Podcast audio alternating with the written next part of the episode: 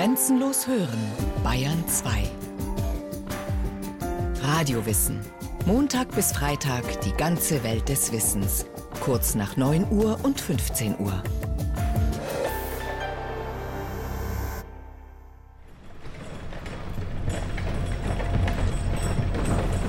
Es muss laut gewesen sein, damals im Jahre 1168 auf einem Feldweg durch die Bergwelt, die heute Erzgebirge heißt. Kaufleuten aus dem Harz, die auf der Durchreise waren, fielen glänzende, glitzernde Steine unter den schweren Rädern ihrer Kutschen auf. Schnell war ihnen klar, hier im Boden muss etwas Wertvolles versteckt sein. Es gab das sprichwörtliche Berggeschrei. Bei den Harzer Bergleuten ging plötzlich das Gespräch rum. Da oben in der Mark Meißen, in dem Raum des meißnischen Landes, dort gibt es Silber. Und das hat natürlich auch den herrschenden Kurfürst Markgraf Otto auf den Plan gerufen und er hat dort an der Stelle, hat er gesagt, ich gründe dort eine Stadt. Und der Berg ist frei. Das heißt, es darf jeder dorthin kommen, darf das Erz abbauen, wenn nur er als Kurfürst seinen Zehnten bekommt, also seinen zehnten Anteil. Und das ging natürlich in den Bergbauprovinzen, ging das rum und die Bergleute sind dann nach Freiberg gekommen. Laut Dr. Jens Uhlich, einem Mineralogen und Bergbauexperten aus dem Erzgebirge, lieferten sich Bergleute, Handwerker und Händler auf der Jagd nach schnellem Reichtum einen Wettlauf nach Freiberg. Dieser Zufallsfund sollte die Region in den folgenden Jahrhunderten bis zu unserer Zeit prägen. Freiberg wurde zu einem der wichtigsten Bergbauorte weltweit. Landesfürsten wie Otto der Reiche hatten der Legende nach ganze Burgtürme voll mit Silber – aus dem gewonnenen Edelmetall ließen die Regenten in Prägestätten Münzen fabrizieren.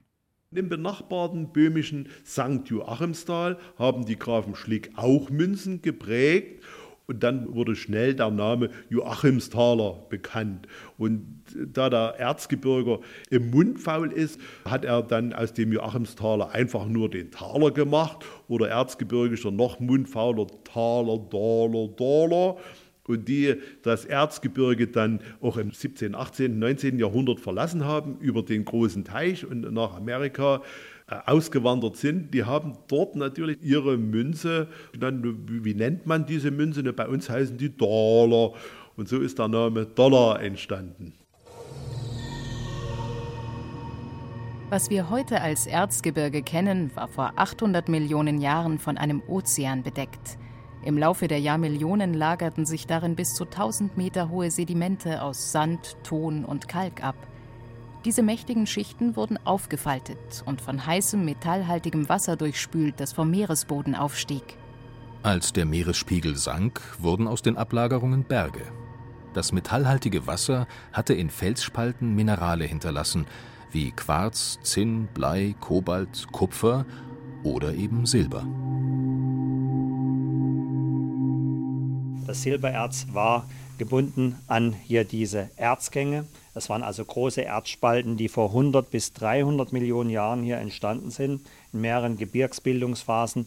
Und äh, da gab es Vulkanausbrüche, es gab Erdbeben und es sind große Risse entstanden in der Erdkruste bis in größere Tiefen.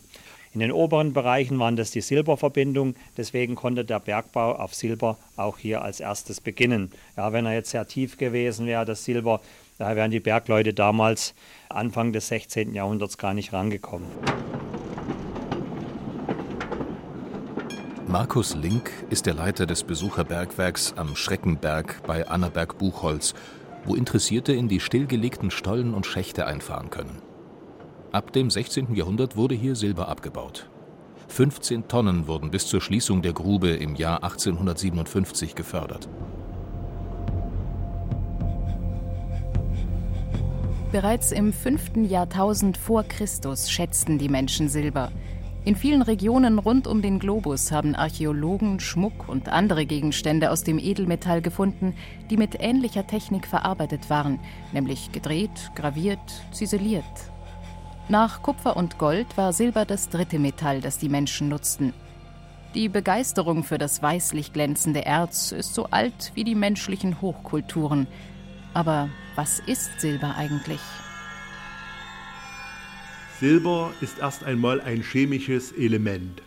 Wir schauen in das Periodensystem der Elemente und finden dann dort das Silber unterhalb vom Kupfer und oberhalb vom Gold. Das heißt, diese Elemente haben alle in etwa gleiche Eigenschaften, aber auch unterschiedliche.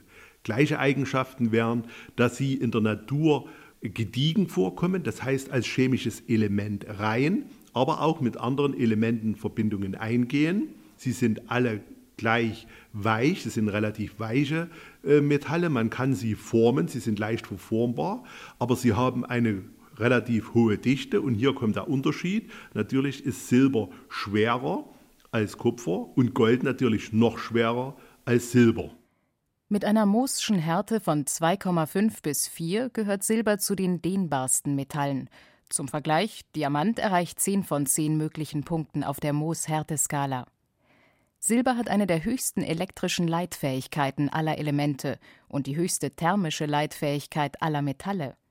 Es reflektiert Licht zu 95,5 Prozent, ebenfalls mehr als alle anderen Metalle und wird daher bei der Herstellung von Spiegeln verwendet. Und da Silber kaum chemische Verbindungen eingeht, ist es ein Edelmetall. Allerdings nicht ganz so edel wie Gold und Platin. Silberliebhaber schwärmen von seinem einzigartigen Habitus, also von der Erscheinungsform. Gediegenes, das heißt reines Silber, tritt etwa in Gestalt der begehrten Silberlocken oder dem hauchdünn verzweigten Fischgrätensilber auf, wie es in der Mineraliensammlung Terra Mineralia in Freiberg zu sehen ist. Die Edelmetalle Kupfer, Silber und Gold kommen in dem kubischen Kristallsystem vor. Sie bilden Würfel, sie bilden Oktaeder, das sind die Hauptformen des kubischen Kristallsystems. Und eine Besonderheit ist hier, was man nur mikroskopisch näher sehen kann, dass das wirklich noch kubisch ist. Das ist diese dendritische Wachstumsform, was eine, eine Erscheinungsform oder einen Habitus hat, wie kleine Bäumchen, kleine Drähtchen. Dann kommen so fischgrätenartige, eben dendritische Silberkristalle hervor. Pures Silber rostet nicht. Verunreinigt wird es nur durch Schwefel, der in der Luft herumschwirrt. Daher stammt die schwärzliche Patina auf Silberbesteck. Landen Schwefelpartikel auf Silber, bildet sich ein neues Mineral, Argentit, und das ist schwarz. Diese und andere Silbermineralverbindungen kommen auch in der Natur vor, und zwar viel häufiger als gediegenes Silber. Da gibt es diese von Mineralogen sehr geschätzten und, eigentlich die schönsten Minerale, das sind die rotgültige Erze und da gibt es eben das lichte rotgültige Erz, das ist der Prostit und das dunkle rotgültige Erz, das ist der Pyr Argyrit. Beide, wenn sie frisch im Berg angetroffen werden, leuchten sie wirklich rot. Der Prostit heller rot und ähm, das dunkle rotgültige Erz sieht schon dunkler aus, ein, ein dunkleres Rot, aber es ist ein fantastisches, feuriges Rot. Also das sind wirklich die meistgesuchtesten Minerale. Insgesamt sind an die 170 Silberminerale bekannt. Dabei ist Silber ein seltenes Element. Es kommt in der Erdkruste mit einem Anteil von 0,000079 Prozent vor, aber immer noch 20 Mal häufiger als Gold. Was macht eine Sache so begehrenswert? Eigentlich, dass man es selten findet. Hm, warum ist der Amethyst nicht so wertvoll wie der Rubin oder der Smaragd oder der Diamant? Genauso ist, warum ist das Platin und das Gold wertvoller als das Silber? Einfach, weil es seltener vorkommt, weil es weniger abgebaut wird. Es ist einfach seltener. Die zweitreinste Version nach dem gediegenen Silber ist Feinsilber mit einer Feinheit von über 99 Prozent. Das bekannte Sterling-Silber besteht zu 92,5 Prozent aus Silber, der Rest ist Kupfer. Auch Weißgold ist eigentlich ein Silber, der Goldanteil beträgt nur 37,5 Prozent. Ein wesentlich preisgünstigeres Imitat ist Neusilber, das aus Kupfer, Nickel und Zink, also komplett ohne Silber zusammengemischt wird. Goldmedaillen bei Olympischen Spielen sind in Wahrheit silberne Medaillen, die oberflächlich vergoldet werden. Reines Gold wäre zu teuer und ist auch zu weich, um gut weiterverarbeitet werden zu können. So hat ein 14-karätiger Ehering 14 Teile Gold und 10 Teile andere Metalle, oftmals Silber oder Zink. Einfahrt in einen Silberstollen. Auch wenn der Bergmann zu Fuß in die Grube geht, spricht er vom Einfahren. Viele Schächte und Stollen im Erzgebirge tragen einen Namen mit Bibelbezug, da die meisten Bergleute sehr gläubig waren. Bezeichnungen wie Himmelfahrt, Goldene Pforte, Kindlein Jesus, Heilige Drei Könige oder elende Seelen sollten den Arbeitern Gottes Segen garantieren. Viele Gruben hatten eigene Betstuben am Eingang.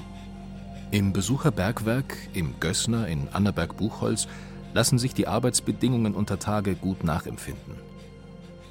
Horst Stelzer ist ein ehemaliger Hauer, hat 38 Jahre unter Tage gearbeitet. In solchen Schächten wurde früher auch Silbererz gewonnen. Zu DDR-Zeiten hatten Bergleute wie Stelzer allerdings den Auftrag, Uran für die sowjetische Atomenergie zu finden. Also ich möchte in der damaligen Zeit des Silbers nicht gearbeitet haben, denn man hat ja erstmal kaum Licht gehabt. Dann der Sauerstoff in verschiedenen Ebenen oder Sohlen war ja so gering, und dann nur alles mit Schlegel und Eisen. Es ist Wahnsinn. Und dann ist ja auch die Ernährung damals nicht so gewesen wie wir. Es gab auch dann in der späteren Zeit, 16., 17. Jahrhundert, wo die Gruben dann Schluss gemacht haben, wo dann viele Bergleute dann in die Armut hineingefallen sind. Die Felswände sind feucht und kalt. Es tropft von der Decke. Es riecht muffig. Es ist dunkel, beklemmend.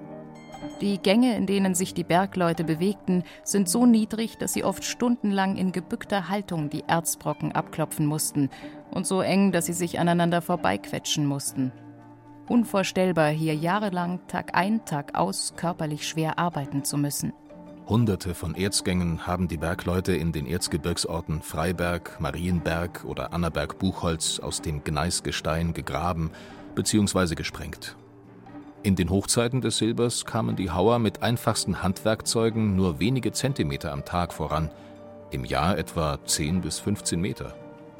In den Uranzeiten schafften sie dank Dynamit und schwerem technischen Gerät 1000 Meter im Monat.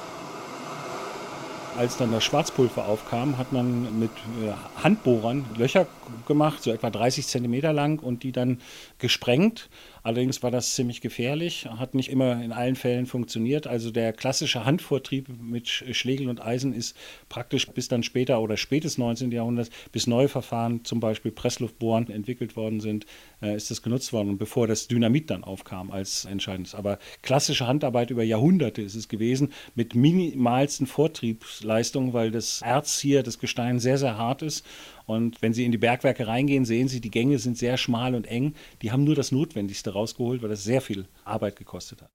Professor Dr. Helmut Albrecht hat den Lehrstuhl für Industriearchäologie und Technikgeschichte an der Bergakademie Freiberg inne. Er beschäftigt sich intensiv mit den Abbaumethoden der verschiedenen Bergbauepochen. Wer heute in einem der Besucherschächte herumgeht, kann kaum glauben, dass die früheren Bergleute bei schummrigem Licht Silber und andere Erzspuren inmitten des grauen Gneisgesteins erkennen konnten. Wir Menschen heutzutage, wir sind gewohnt, dass Licht Tag und Nacht da ist. In der damaligen Zeit, im 12. Jahrhundert, nachts war es dunkel und die Augen adaptieren sich daran. Das heißt, die Menschen haben sicherlich mehr damals in der Dunkelheit gesehen, als wir heute sehen und waren es gewohnt, mit sehr wenig Licht auszukommen. Es gab natürlich Verfahren des Suchens das berühmte Wünschelroutengehen wird ja auch bei Georgius Agricola beschrieben. Aber in der Regel kann man Erzadern sehr gut erkennen. Der silbrige Schein des fein verteilten Silbers im Gestein, das kann man schon erkennen. Den äh, Beweis bringt dann erst eine Probe. Die Probierkunst ist dann entwickelt worden, also indem man chemische Verfahren anwendet, wo man herausfinden kann, ist da nun Silber oder anderes Metall drin und schließlich das Erschmelzen. Ein ergiebiger Silberfund war trotz aller Erfahrung und bergbaulicher Kenntnisse auch im reichhaltigen Erzgebirge ein Glücksfall, den sich die Bergleute beim Einfahren in den Stollen gegenseitig wünschten, wie Bergbauingenieur und Buchautor Dr. Herbert Pforr erklärt. Wir haben ja unseren schönen Bergmannsgruß Glück auf, der abgeleitet wurde von einer Art Zauberformel, der lautete Glück tue die Gänge auf. Unter Gänge sind die Erzgänge gemeint, in denen man also das Silber vermutete und hoffte gewinnen zu können. Waren die Erzbrocken erst einmal vom tauben, also wertlosen Gestein getrennt, wurden sie grob zerkleinert und dann mit einer Fördermaschine über Tage transportiert. Wir stehen jetzt vor einem Schacht, also einer Teufel, aus der Silberzeit. Hier an dieser Stelle war eine Haspel, also eine große Winde. Damit haben die den Kübel heruntergelassen. Die Leute haben sich Haspelknechte genannt, die da gedreht haben. Und der Kübel wurde unten dann gefüllt, wurde hochgeholt und dann wurde da in einen Förderwagen gekippt und der Fördermann hat ihn dann weiter vorgeschafft zu den Halbschacht und von da aus ging es nach Übertage. Auf Scheidetischen wurden die Erzbrocken mit Hammer und Amboss nochmals zerkleinert wegen der hohen Staubentwicklung eine gesundheitsschädigende Arbeit, die vor allem von den sogenannten Scheidejungen, Kindern und Jugendlichen verrichtet wurde. Im Pochwerk folgte die Erzwäsche, bei der das erzhaltige Gestein zu einer Art Brei gerieben und für den Schmelzofen vorbereitet wurde. Ein probates Mittel, um Silber aus dem Erzgemisch herauszufiltern, war die Beigabe von Blei, weil sich Silber an Blei heftet und dann relativ einfach gelöst werden kann. Von dieser Methode stammt auch der Ausdruck Silberblick. Wenn jemand schielt mit den Augen, dann sagt man, er hat einen Silberblick. Das kommt aus dem Gewinnungsverfahren, aus dem Trennverfahren des Bleis mit dem Silber. Man hat also in einem großen Topf eine Bleischmelze, in der das Silber drin ist. Und das Blei oxidiert an der Oberfläche und das schöpft man ab. Und irgendwann hat man das ganze Blei abgeschöpft und dann reißt diese graue Bleioberfläche auf und dann kommt das pure Silber zum Vorschein und dann fangen die Menschen an zu schielen. Das nennt man den berühmten Silberblick. Und das Endprodukt heißt Blicksilber. Angeheizt wurden die Schmelzöfen von enormen Blasebälgen, die wiederum von Wasserrädern betrieben wurden. Deshalb waren die Schmelzen, wie auch die Hammerwerke zur Weiterverarbeitung des Silbers, an Flüssen oder Bächen errichtet, wie der Frohnauer Hammer, ein Hammerwerk aus dem 17. Jahrhundert bei Annaberg-Buchholz. Seit tausenden Jahren gilt Silber als eigene Währung. So war in den Gesetzbüchern des ägyptischen Königs Menes um 4000 v. Chr. festgelegt, dass ein Teil Gold so viel wert ist wie zweieinhalb Teile Silber.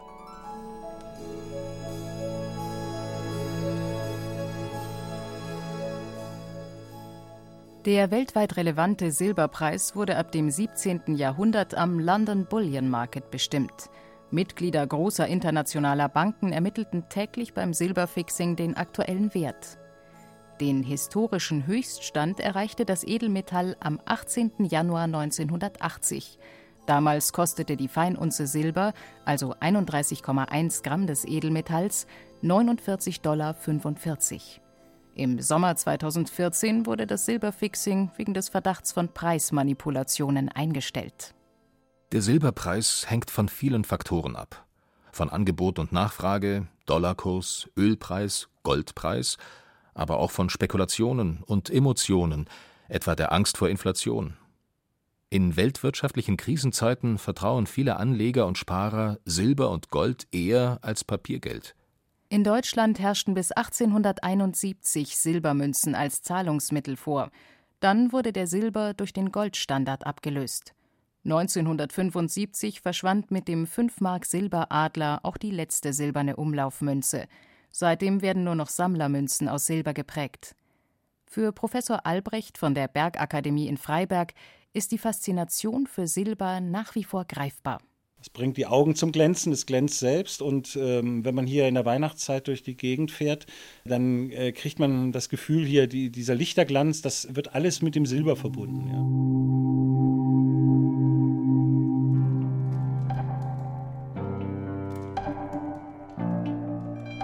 Mitte des 16. Jahrhunderts war die Glanzzeit des Silbers im Erzgebirge allerdings vorbei. Der Abbau in großen Tiefen lohnte sich nicht mehr, zumal aus den spanischen Kolonien in Amerika wesentlich günstigeres Silber nach Europa kam. 1542 war das Silbergebiet in Potosí in Bolivien entdeckt worden, bis heute das ergiebigste Areal für Silber weltweit.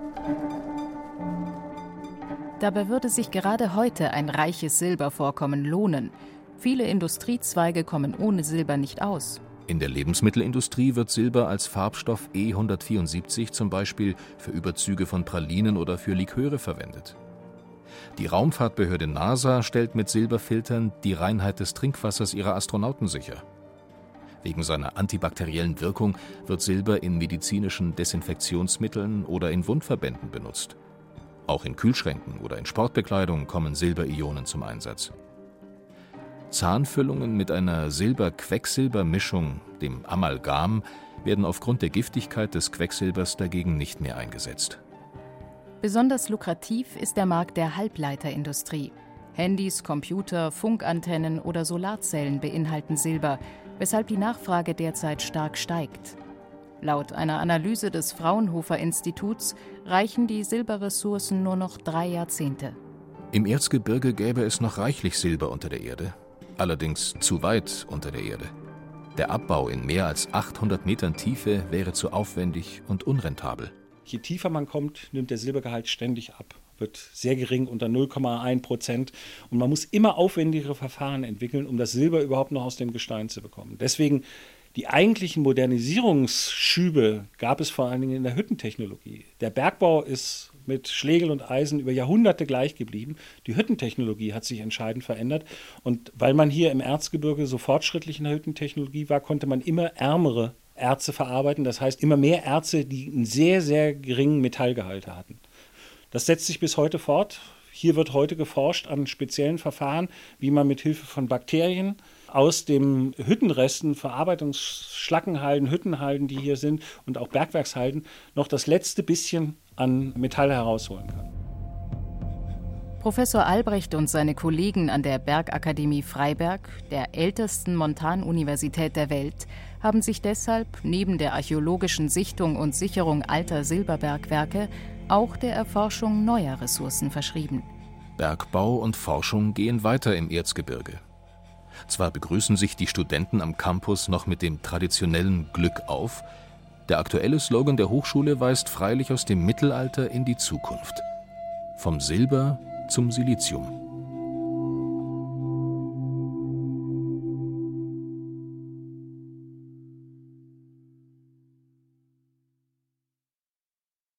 Sie hörten Silber im Schatten von Gold von Bernd Uwe Gutknecht. Es sprachen Christian Baumann und Jennifer Güsell. Technik Regina Stärke. Regie Frank Halbach. Eine Sendung von Radio Wissen.